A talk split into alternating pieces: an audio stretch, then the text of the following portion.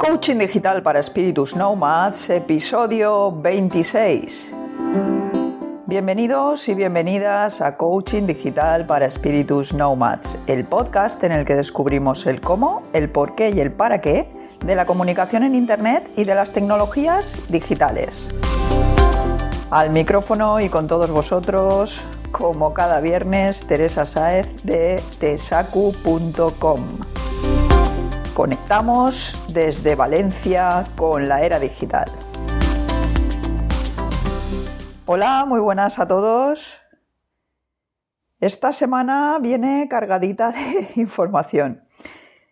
Eh, no sé si os acordáis de que la semana pasada os comenté que esa misma, esa misma noche del día en el que publiqué el podcast tenía una quedada con, con podcasters de, de, Valencia.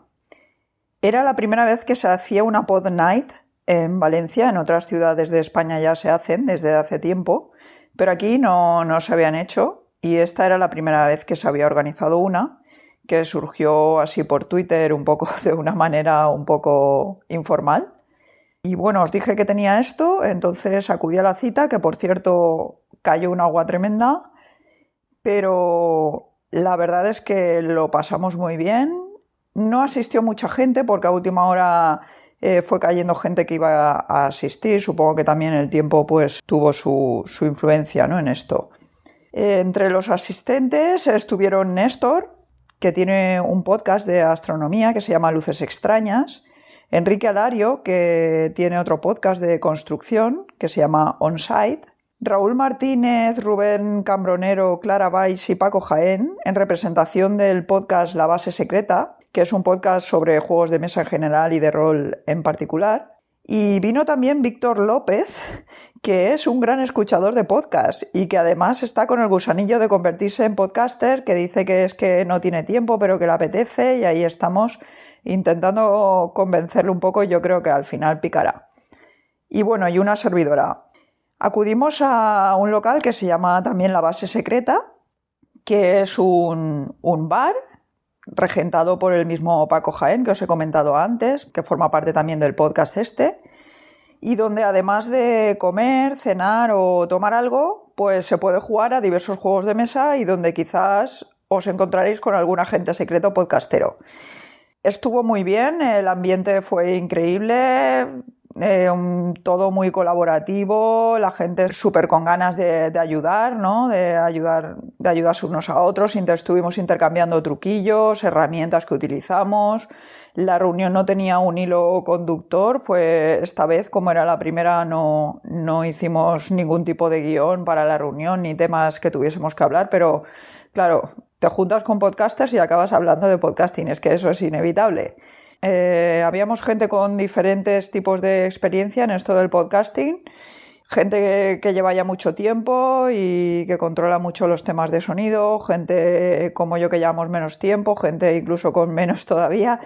En fin, que había de todo, que incluso ya os digo que un oyente de podcast como Víctor López que se pasó por allí y siguientes, las siguientes quedadas que se vayan haciendo, que seguro que se hacen más porque lo pasamos genial. Os iré avisando para los que estéis por Valencia, gente que hagáis podcast o gente que escuchéis podcast y os queráis pasar por allí a conocer a, gente de los podcasts que estáis escuchando, pues os podéis venir sin ningún problema y vuestra, vuestra asistencia y vuestra aportación en cuanto a opiniones de lo que vais escuchando en los podcasts también nos será muy útil. Como noticia, así destacar también que del 10 al 16 de octubre en la térmica Málaga serán las jornadas de podcasting. Las jornadas son gratis y las inscripciones ya están abiertas. Os dejaré el enlace en la web para que podáis inscribiros si alguien quiere ir. Yo este año no voy a poder ir, me he pillado bastante lejos y la verdad es que no, me viene bastante mal. Dicho todo esto, os voy a, a comentar el tema de hoy, que no es otro que el de mi reciente migración a SiteGround. SiteGround, para los que, bueno, supongo que la mayoría sabréis que es SiteGround, si no lo sabéis, pues ya os digo yo que es un, una empresa ¿no? de, de alojamiento dedicada al alojamiento web, a los servidores. Y bueno, pues antes del verano Yo ya llevaba tiempo queriendo mejorar la velocidad de mi web, había intentado cambiar cosas de código, optimizarla y tal, y ya llegó un momento en el que yo no sabía ya nada más que hacer. O sea, eh, sí, a lo mejor contratando un servicio específico de optimización web, pues evidentemente seguro que hubiesen conseguido mejorar este rendimiento, pero tanto como, como para valerme la pena a mí con el tipo de blog que tengo, porque era para mi blog eh, profesional gastarme dinero en un, en un, servicio solo de optimización web. Eh, no, veía muy claro que la, la, diferencia que pudiese conseguir, además me valiese la pena el contratar este servicio ahora mismo. A lo mejor más adelante sí, ¿vale? Entonces yo la cosa que se me ocurrió fue cambiar de, de servidor, de empresa de alojamiento Llevo varios años, llevaba varios años en la misma empresa y la verdad es que muy contenta en cuanto a lo que era el servicio y todo. La verdad es que no he tenido nunca ninguna queja, ni muchísimo menos. Aprecio mogollón a, la gente de mi anterior hosting y, bueno, eso que vaya por delante. Eh, aún así, pues bueno, ya no sabía qué más probar. Se me ocurrió lo de probar en otro hosting. Eh, tengo un amigo que tenía hosting contratado en SiteGround y me hablaba súper bien de él. Me ofreció el dejarme un hueco para probar eh, mi web allí. Clonamos mi web, la pasamos allí y evidentemente sin tocar nada más. O sea, tal cual estaba en un sitio, tal cual eh, la pasé al otro. La velocidad aumentó bastante. Y bueno, entonces desde ese momento la verdad es que estuve mirando el panel que tenían, todo lo que ofrecían y tal, y me pareció súper interesante son de los primeros en incorporar todos los avances técnicos que se pueden incorporar en un servicio de alojamiento y la verdad es que eso al final pues se nota, ¿no? Desde ese momento en que hice, esas pruebas tenía claro que, que iba a probar con ellos tanto un proyecto nuevo que iba a lanzar como el que ya tenía y entonces la cosa fue que dije, bueno, voy a dejarlo para verano que ya sabéis que esto al final es una faena que hay que hacer y cuando estás haciendo otras cosas pues no te viene bien hacerla, como de todas formas mi, plan de alojamiento todavía no había caducado ni iba a caducar en breve, de hecho caducaba ahora en, en diciembre, pues lo dejé para verano. Pero como todos sabéis, pues en verano me lié con el tema de la plataforma esta de formación que he montado, que va súper bien, vamos, eh, me alegro de haberla montado, pero claro, fue un mes que estuve, o mes y algo, que estuve ahí a piñón haciendo eso y que no pude hacer otras cosas relacionadas con el proyecto tesacu.com que tenía planificadas hacer, incluso con este podcast, para luego no, no, tener que ir con la lengua afuera durante todo el curso. Pero ya me veo que me está pasando eso otra vez. Porque, precisamente por esto, porque dediqué ese tiempo al otro y no se lo dediqué a, a esto, ¿no? Bueno, en cualquier caso, lo dejé para verano, como en verano estuve haciendo eso, no lo pude hacer y ahora pensé al volver del verano que era el momento de hacerlo, porque si lo dejaba para final de año, a final de año ya sabéis lo que pasa también, siempre se nos juntan un montón de cosas, encima vienen navidades, reyes y demás, y al final puede convertirse en un lío el hacer una migración. Y bueno, pues decidí hacerlo ya, aunque perdiese ahí unos meses de alojamiento que tenía pagado, pero daba igual, preferí hacerlo con tranquilidad. Como en verano ya estuve montando la plataforma nueva en SiteGround, pues ya me lo controlaba todo y la migración ha sido mucho más, más sencilla. De momento he elegido un alojamiento web en servidor compartido, ya que más adelante, si lo necesito, pues siempre tengo la posibilidad de escalar a uno en la nube o dedicado, que también tienen alojamiento en la nube o dedicado. De los tres planes que me ofrecía SiteGround en un servidor compartido, He elegido el del medio, el Growbig. ¿Por qué? Porque me permite alojar varias webs que llevo en danza en una única cuenta. El número de webs que se pueden alojar depende en realidad del número de visitas mensuales totales y de la optimización de recursos. Además de permitirme esto de alojar varias webs en una única cuenta, también me permite disfrutar de algunas características premium bastante interesantes. El plan superior todavía ofrece algunas características especiales más, pero la verdad es que a mí ahora mismo esas características no me hacían ninguna falta y de momento creo que con este plan voy bastante bien. Ojo al precio, os tengo que decir. Al contratar por primera vez tenéis un descuento de entre el 40 y el 50% pero las renovaciones posteriores ya no tienen este descuento, con lo que el precio se ve incrementado considerablemente. Tenedlo en cuenta porque SiteGround no es el hosting más barato del mercado, ya os lo digo, pero la calidad-precio, o sea, la relación de calidad-precio es increíble y si agrupáis varias webs en una única cuenta, como he hecho yo, pues puede que hasta os ahorréis dinero. Volviendo al tema de las características, todos los planes ofrecen características esenciales como un dominio gratuito, el principal, te lo dan gratuito, el almacenamiento SSD, que es una forma de almacenamiento que favorece una mayor velocidad de transferencia de los datos. También ofrece un creador web gratuito que yo no he usado porque no me gustan este tipo de creadores. Prefiero usar el gestor de contenidos, el framework y el tema que yo quiera. Es decir, yo uso WordPress, uso Genesis y uso el Child Theme de Genesis, que más adecuado me parece en cada proyecto y si lo tengo que modificar, pues lo modifico. También ofrece backups diarios, eso está muy bien, aunque yo siempre hago mis propias copias de seguridad con algún plugin, pues del tipo Updraft Plus, eh, incluso también de vez en cuando hago copias vía FTP, por si acaso. Pues bueno, esto de los backups diarios, prácticamente todas las empresas de hosting ya lo ofrecen. Eh, lo único que tenéis que mirar pues, es la cantidad de backups diarios que, que tienen. ¿no? También ofrece CDN Cloudflare gratuita. Esto, para los que no sepáis de qué va, sirve básicamente para reducir el tiempo de respuesta moviendo la información eh, más cerca de los usuarios. Para que os hagáis una idea, es como si dependiendo de dónde se encuentre el usuario, la información que se tiene que descargar de vuestra web, ya sean imágenes o lo que sea, normalmente se utiliza más para imágenes, pues se descarga de un servidor que es más, está más cercano a él o, o siempre se elige el más cercano, con lo cual se aumenta la velocidad de servir estos contenidos. Yo actualmente esto no lo uso, la verdad, tiene sus ventajas y sus inconvenientes yo no lo uso porque mis webs no son webs de fotografía. Yo como mucho pongo una foto en el post o bueno, dos, tres fotos en algunos posts si estoy haciendo tutoriales.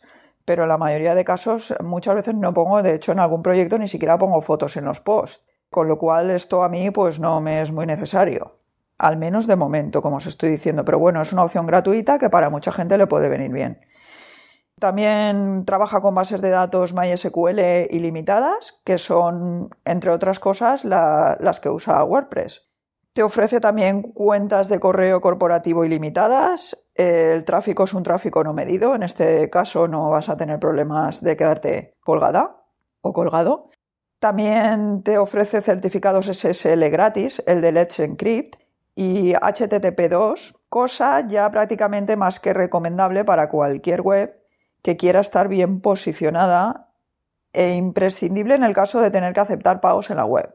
No os la juguéis, si tenéis que aceptar pagos en la web necesitaréis un SSL y bueno, ahora más adelante hablaremos del tema del SSL, del Edge Encrypt y de otros. Pero en principio necesitáis un SSL, además desde hace tiempo Google eh, premia, digamos, a las webs que tienen SSL. También tiene el eh, cPanel para la gestión de lo que es el alojamiento y SSH, con lo que aumenta la sencillez de manejo y la seguridad con la que viaja la información. Y además, si utilizáis un hosting con cPanel, luego como prácticamente todos los hosting ya tienen cPanel por su sencillez de manejo, si algún día cambiáis a otro no os va a ser muy difícil porque el panel va a ser prácticamente igual. Eh, ofrece soporte 24 horas al día, 7 días a la semana, ultra rápido, vía teléfono, chat o ticket. El telefónico no lo he probado porque no he considerado que lo que necesitaba fuera tan urgente como para usarlo. Pero los otros dos sí, y os puedo decir que es cierto que responden rapidísimo y de una manera muy eficaz. En cuanto a la migración, pues también podéis solicitarla y os la hacen gratuita por si queréis trasladar una web que tenéis en otro sitio a este nuevo servicio de hosting os la pueden hacer gratuita. Yo no he usado este servicio porque una de las webs la he creado desde cero, que era la de la plataforma nueva que monté en verano, y la otra, que es la de Tesaku, me la he migrado yo. Entonces no he tenido que usar este servicio. Pero bueno, para alguien que no se aclare hacer estas cosas, es muy fácil, os lo hacen ellos y ya está. Si tenéis correos, miradlo bien porque si tenéis correos sí que los, los, correos no los migran, pero lo que es la web sí, no tendréis ningún problema y estará funcionando enseguida. En cuanto al tiempo de inactividad, ellos se comprometen a, a que sea inferior al 0,1% anual. Si se pasan, os compensan. Esto está muy bien para un hosting, mirarlo porque, porque hay servicios de alojamiento que, que, bueno, podéis encontraros con que la web la tenéis caída un montón de veces. Y esto es muy importante para el posicionamiento y para todo. Y si tenéis un e-commerce y estáis vendiendo cosas a través de la web, imaginaros lo que puede ser que cada dos por tres la web esté caída. O si tenéis muchas visitas. También ofrecen eh, con todos los planes una garantía de devolución de 30 días. O sea que podéis probar con tranquilidad que lo que habéis contratado es lo que, lo que necesitáis y lo que os habían dicho y si no, pues devolverlo. Tampoco he usado este servicio porque la verdad es que estoy encantada con él, ya os digo. De hecho, lo probé antes de contratarlo y por eso luego acabé contratándolo. En cuanto lo probé, estuve haciendo varias pruebas y ya vamos, ya empecé a recomendar este servicio de alojamiento y ahora es que me he mudado, estoy mudando todos mis proyectos aquí porque la verdad es que me gusta mucho, la sencillez a la hora de manejarlo también está muy bien, es muy intuitiva la, interfaz que tienen y bueno, ya os digo, y el servicio y todo, vamos, muy bien. Además de las características mencionadas, que como os he dicho son generales a todos los planes, el plan que yo he elegido me ofrece características premium como por ejemplo la disponibilidad de 30 copias de seguridad diarias. Esto de momento no es imprescindible para mí, pero para sitios que se actualicen varias veces al día es más que bueno. Aunque hagáis vosotros copias, pensad que si estáis continuamente actualizando un sitio web es muy fácil que en algún momento, claro, no vais a estar continuamente a cada cambio pequeño que hacéis haciendo una copia de seguridad porque os moriríais del tiempo, pero que tendríais que estar ahí esperando, pero, pero si os la hace el servidor, pues está muy bien, ¿no? Y en este caso, pues este plan intermedio ofrece 30 copias de seguridad diarias, no una sola como ofrecen la mayoría de, alojamientos, ¿no? También ofrece el Supercatcher, que tengo que decir que se nota bastante la velocidad de, WordPress. Con este plan tenéis eh, la opción de usar el certificado SSL Wildcard gratuito durante un año que es más seguro que el Let's Encrypt. Eso sí, lo tengo yo activado porque para el tema de los pagos en la web me parece más adecuado.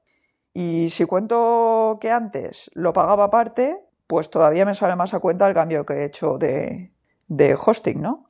También ofrece, eh, entre las características premium, mi plan ofrece un soporte técnico preferente. Te asisten en tiempo real y de forma muy especializada. Tienen soporte específico para WordPress. Esto es importante. Si vais a montar vuestra web con WordPress, que es lo más habitual hoy en día, pues aseguraros de que el hosting al que vais tiene soporte especializado en WordPress. Porque esto, en cuanto tengáis un problema, lo vais a notar un montón. Yo en la empresa de hosting que estaba antes también lo tenían y se nota un montón. Cuando tienes algún problemilla, enseguida te lo solucionan. En otros sitios no. En concreto, en SiteGround tienen soporte especializado en Joomla y en WordPress.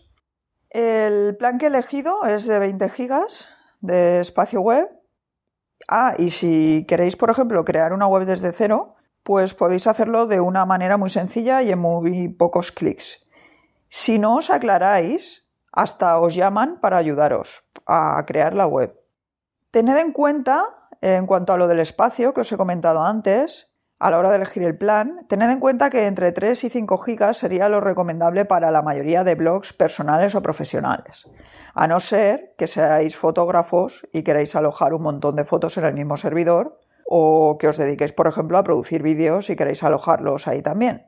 Aunque lo más habitual en estos casos es tener cada cosa alojada en su sitio específico. Por ejemplo, pues los vídeos en YouTube o Vimeo, las fotos en Google Fotos o en Flickr y los audios en iVoox o plataformas similares. Y desde ahí pues ir insertándolos o enlazándolos en los archivos del blog para evitar así sobrecargas en el servidor y que se vea afectado más de la cuenta el rendimiento de la web. En fin, ese es el cambio que he hecho de todas formas, optéis por la empresa de alojamiento que optéis, os recomiendo consultar opiniones y valoraciones de otros clientes antes de contratar un plan. Si buscáis en Google o en cualquier sitio encontraréis valoraciones. Eh, supongo que vais a encontrar valoraciones buenas y malas de todos, pero la verdad es que cuando dais con una buena empresa, pues las valoraciones buenas veréis que tapan a las malas porque es que eh, todo cae al final por su propio peso y en la era de Internet es difícil esconder las cosas. Eso sí, lo que yo tengo claro es que ahorrar unos euros a la hora de alojar nuestra web no es buena idea. Yo empecé con One and One y la verdad es que acabé bastante hasta el gorro porque encima fue cuando empecé justo con el tema de los blogs profesionales. Y bueno, el soporte, ¿para qué deciros? Nada, pero nada, vamos, no llegaba ni a la suela de los zapatos, a, no, ya os digo, ni a SiteGround ni nada, o sea, ni a SiteGround ni al que he tenido antes, que el soporte era buenísimo, nada. O sea, a la hora de elegir un, un alojamiento web, el soporte para mí es esencial, el soporte que os ofrezcan y que sea un soporte que de verdad sea así porque muchos ponen 24/7 y luego es mentira, luego mandáis un chat y nos responden, o mandáis un ticket y nos responden. Yo, tanto en SiteGround como en el anterior, eh, os puedo decir que mandaba un ticket y en 10 minutos o algo así lo, tenía resuelto y esto, pues la verdad es que se valora. Incluso a veces le mandabas el ticket y no es que te respondían diciendo cómo hacer algo, sino que te lo arreglaban y te decían, ya te lo hemos arreglado, así, tal cual. Y en SiteGround lo mismo. Entonces esto hay que valorarlo mucho. También el servidor hace que la web vaya más rápida, esto también es muy importante hoy en día, nos gusta o no, eh, Google lo valora y penaliza las webs que van lentas y al final si queremos conseguir visitas, que de eso es de lo que se trata eh, en nuestra web, pues pues es que no nos queda otra que invertir aquí, es que es la base para que todo funcione correctamente. Si no, ya podéis crear muy buenos contenidos y hacer muchas cosas que, bueno, pues os estaréis perdiendo el que os lleguen visitas y el que Google os posicione bien y todo esto. No os costará, podéis conseguirlo, pero os costará muchísimo más. En fin, esto ha sido todo por hoy. Muchísimas gracias por haber estado escuchando un programa más y ya sabéis, espero vuestras preguntas, sugerencias, ideas o propuestas en tesacu.com barra contacto y vuestras valoraciones en iTunes para que este podcast pueda llegar cada vez un poquito más lejos. Volveré con un nuevo programa el próximo viernes a las 15.30 hora española. Hasta entonces, feliz fin de semana y no dejéis de digitalizaros.